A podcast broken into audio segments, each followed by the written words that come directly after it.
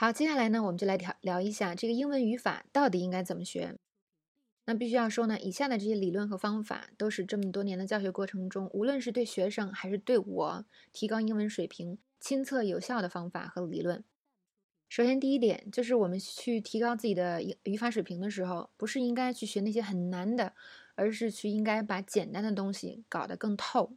那这个呢，除了我自己的经验。以外，体现在这个英文语法书上也非常的明显啊！我给大家推荐这本啊非常棒的语法书，叫做《英语在用：剑桥中级英语语法》。其实这本书呢有三啊三本啊，一套有初级、中级、高级。那我必须说，大部分同学是适合中级的。嗯，具体什么同学买什么级别，等一下我会说。那我们就拿中级这本书来说，占最大篇幅的。永远是最简单的这部分的语法，最简单的时态以及动词的应用。那么时态呢，也是简单的时态，什么一般现在时啊、现在进行时啊、将来时啊这些，占了绝大部分讲时态的篇幅。那么那些非常难的时态，什么过去完成时、过去完成进行时，占的相对少得多。为什么呢？其实很简单，就是他们在应用上啊，应用的这个次数也是少很多。说到这个动词的应用是吧？其实它也是语法的一部分哟。所以这个语法和词汇其实是不分家的。反而我们平时认为巨难无比的这个虚拟语气呀，还有从句的使用啊，它占的篇幅并没有很多。尤其是虚拟语气占的篇幅啊，相当之少，少的可能让你会觉得有点惊讶。但我觉得很棒的一点呢，就是这些东西在这本这套语法书里出现的篇幅呢，正差不多对应了他们在语言中出现的篇幅以及他们的。重要度，大家不要以为只有剑桥的这一套是这样的。其实我以前还有买过牛津的、朗文的，大概都是这样的一个比例。最常见的语法永远是在语法书里占篇幅最大的这样的一部分。还有大家知道吗？啊，我们平时一直看一个时态表是吧？里面有十六个时态，但是英文里根本就没有十六个时态，英文里只有十二个时态。时态叫做 tense。如果你在 Google 上去查 English tenses，你绝对查不到十六个时态，只有十二个。所谓的过去、将来啊，什么进行时、一般时这些这一行都不是时态的用法，它们是情态动词的用法。而情态动词呢，在这个语法书里也是占了相当大的篇幅。情态动词的用法呢，在呃英语中，尤其是口语中，呃，就是变化非常的多，它的真的是。应用范围特别的广，但是我觉得这一点呢，尤其是在咱们学校的语法教学中被忽略了。很多同学对这个形态动词的认识就是 can 就是能，may 就是可以，should 就是应该，但其实他们远不止如此。好，以上是第一点，就是我们学语法的时候，嗯，不要去只想学难的，简单的更重要。那第二点呢，就是这个语法规律和我们去学实例，就是比如说我们学美剧是吧，里边的这些表达，它的比例应该是多少？那我认为呢，它应该是最多一比九这样的一个关系，也就是我们用绝大多数的时间呢来学习实际的应用，只有很少的时间用来回顾这个语法规则。什么叫回顾？首先考虑到咱们中国同学学习英语的这一个特点，就是我们已经知道很多语法规则了。如果你是完全的零基础，就是英语什么都不会，这是另外一个话题，现在暂时不在我们的讨论范围内。当然，我们已经知道很多英语规则，却不会应用的时候，现在大家最缺的是应用。那么每一段应用过后，比如说我经常推荐同学们每一个月去看一下语法书，看一下自己不明白的点。而且即使这次看，你也不要认为我就能把这个点全看懂了，因为你见到的应用有限。那我经常这样回顾下来呢，我会应用和理论相结合，你这个语法长时间下来会学得很好。那再举一个类比，就是如果我们假设我们出了社会开始工作了以后，那我比如说我跟一些朋友，我们不在一个公司工作是吧？我们定期聚一聚，聊一聊就是工作上的事情，嗯，有一些我的困惑或者我的一些总结，聊一些朋友之间相处之道，聊一些办公室政治。那大家这样的交流呢，会呃产生很多让你。对平时啊，这为人处事的一些新的理解，或者是更深的认识，就是很多理论性的东西，在这时候讨论一下，你会知道哦，我平时做的事情应该是这样的，或者是这个道理应该是这样的。很多时候有醍醐灌顶这样的作用。但是如果我是这样一个人，我平时花巨大的时间去研究这个朋友相处之道，我在看书，但我却不太跟朋友相处。然后我还疑惑，为什么我研究的这几个相处之道在朋友身上都没有应用的很好呢？是吧？都不起作用呢？这是不是一件很可笑的事情？希望大家呢不要在语法学习上犯同样的错误。所以呢，我们的语法学习就是规律和实例、实际的应用都要学，但是呢，规律占的比例是要少很多的。那么在实践中呢，我们不不是说就不学习规律了，而是我们的实践本身就是在不断加深对这个规则的理解。然后我们实例学的多了，一段时间回顾一下规则，是吧？这个绝对是可以让你的语法学习更上一层楼。好，这是第二点，就是语法规律和实际应用学习的比例。第三个呢，就是嗯，很多比较难懂的地方，比如说啊，我要给大家举例，虚拟语气是不是一个比较难懂的地方？还有，呃，现在完成时是不是一个比较难懂的地方？尤其这两个东西为什么难懂呢？就是我们中文里没有这个概念。比如从句这个东西，中文里就没有，不太有英文这个从句，有什么定语后置这些东西，所以呢，大家学从句会有一些困难。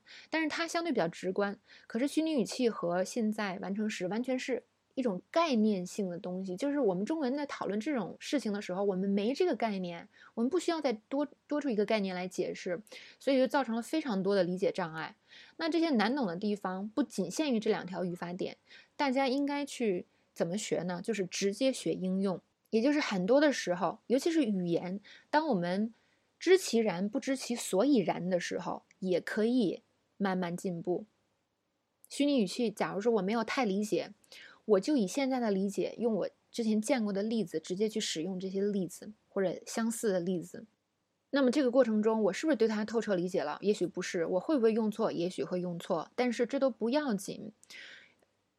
也就是知其然还知其所以然，就是知我现在用了虚拟器，还百分之百的清楚为什么是这样用，是我们的终极目标，并不是说我们学点虚拟语气我就必须马上用的百分之百，不是这样的。尤其这些难的东西，非常难以把它就是特别透彻的理解。所以这个之前跟之前我们说的那个模糊学习的过程是一个道理，就是很多时候我们似懂非懂无所谓，我们最就是保险的方法能。保证它正确使用的方法就是我们直接用我们学过的例子来套。那这个时候也许不太理解，但无所谓。我见多了，用多了，套的次数多了，你对这个虚拟语气的理解自然会增加。很多我们用这个语法点的时候，其实就是一个不知其所以然的这么一个过程。但别忘了，它只是过程，它不是结果。所以不要因为自己学了一个挺难的语法点，然后之后没用对，就非常沮丧，是吧？不要这样。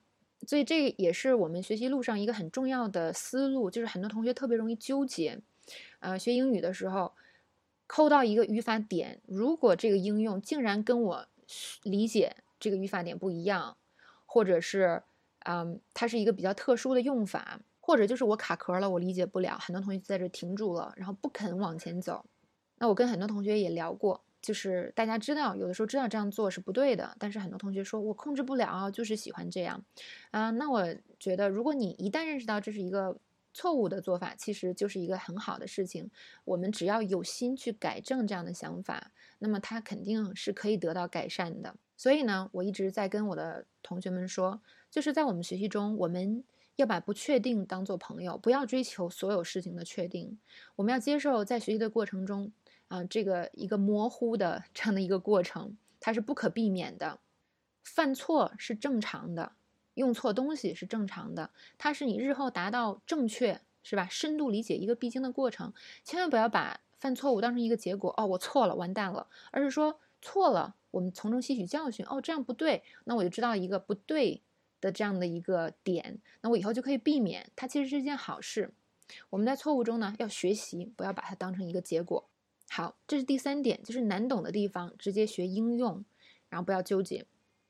第四点呢，就是我们一定要看英文的语法书。嗯，这一点呢，其实我跟很多同学说过，很多同学都去做了，然后这真的是亲测有效的一个方法。因为我也是这样啊过来的，因为我嗯，咱们小时候都看过语法书啊，然后我就觉得哦点太多了，我看不过来，所以非常懒惰的我呢，就没有看太多的语法书，或者我买过好几本，全都没有看完。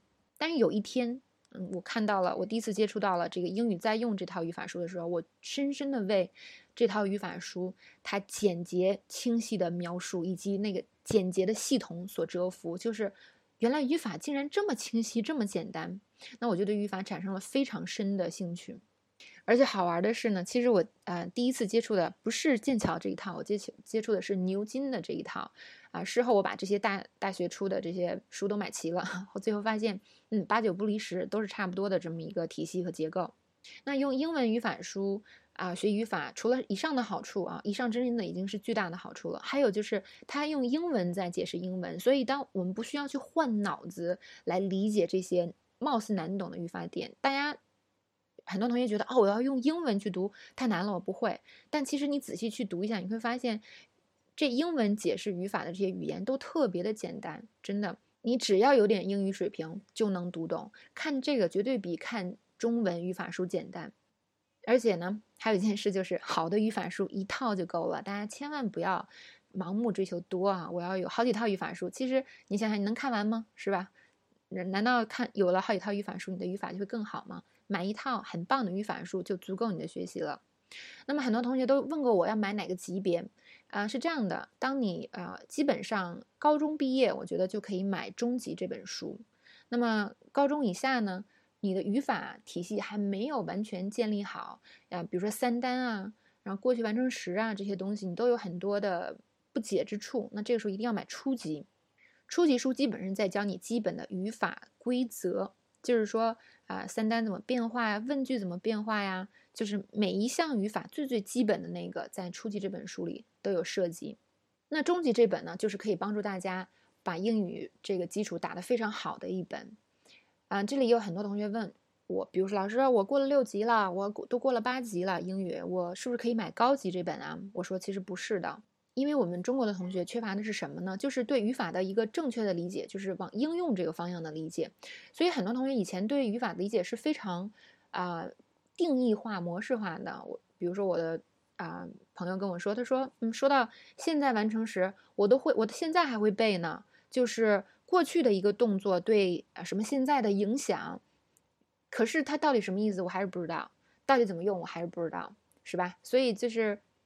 这一点上，在口语上跟口语学习差不多，就是大多数同学都是缺乏最基础的这些东西，并且呢，或者是说以及他们的应用。所以，无论你英语到什么程度，我都推荐，即使是出国回来，嗯，就是想跟我们做老师的啊同学，我都推荐，嗯，来学习中级这本，把它好好的。长时间的、慢慢的把它搞懂了，然后我们再去看高级这本才有意义。因为高级这本呢，更多是一些非常细微的地方，呃，语法更细微的应用，并且它完全是建立在初级的啊这本书上的，不是说我初级学过了我就可以学高级，因为必书初级这本啊，sorry，完全建立在中级这本上。中级这本你必须学到一定透彻的程度，你才能去理解高级的那些东西，不然很多东西你理解不了。OK，最后一个呢，就是追求量变到质变的积累。大家在学习过程中一定不能，就是我学了一个，我马上就得全会，不会就怎么怎么样了。很多同学放弃都是基于这一点，就是你看我明明学过了，甚至学了好几遍，怎么还不会？哎呦，一定是我笨，是吧？一定是我没学好。嗯，那我不想学了。但是其实，在现实生活中，我们学习的时候，很多时候就是。短时间是没有什么结果的，但是其实你对英语的理解，你大脑里的这个东西都是在不断的变化的。等到能看到质变的这个东西的时候，可能已经过了一段时间了。也就短时间内，我们对很多东西理解就是有限，所以大家呢，千万不要因为这一点而纠结而放弃学习。那么，关于就是我们学习语言的时候必备的几个思维方式，在之后呢，我也会单开辟一个专栏来给大家讲。为什么要开辟这样的一个专栏呢？就是因为，在整个教学的过程中，我遇到太多同学这种错误的英语观念，那我也遇到了很多同学有正确的这个思路、思维方法和思路，导致他们学英语会非常的快，非常的没有障碍。所以之后呢，会单批一个单栏啊专栏给大家讲一下。呃，那么必须要说，整个这个易趣指南呢，这个过程中，我们理论讲的会稍微多一些。因为呢，首先，呃，想让大家就是在对学习方法迷茫的时候，嗯，在易趣这边有一个快速的查询方法，就你知道，啊，到底应该怎么学。那么理论的吸收呢，必然是需要一个过程的。也许你一次啊 get 不到所有的点，或者有些地方你听不懂、不认同，这都无所谓。我们可以在日后慢慢的学习中，慢慢的去了解这些东西。所有的东西都不是随便讲的，或者是空想出来的，都是建立在我们这么多年的教学和教研的基础上。那一个好消息呢，就是我们整个的课课程中，除了美剧的知识点讲解，还不断的穿插了非常多的学习方法讲解。在很多时候，当我们看到一个现象，正好说明一个学习方法的时候，我就会给大家点出。那么在这个时候，大家的接受度也会更高一些。所以想跟大家说，就是如果你很多地方还没听懂，嗯，无所谓，我们可以在后续的学习中，是吧？不断的去加强这些点，然后你可以在实践中不断的去发现这些点到底是正不正确。而且我们整个课程的体系也完全沿用了这种，就是我们学语法的时候大量的学实例，因为实例既好玩不枯燥，它又容易明白又容易理解，然后用少量的时间啊带着大家学语法这样的比例，那么经过很多同学的学习之后呢，亲测证明是有效的。那么之后呢，也希望更多的同学呢能从中受益。OK，那今天呢关于语法的讲解就到这里了。那么接下来呢，啊，明天我们会给大家讲一些关于英语阅读，就是不光是传统的阅读，还有就是如何看原版书。那么还会给大家推荐一些啊原版书。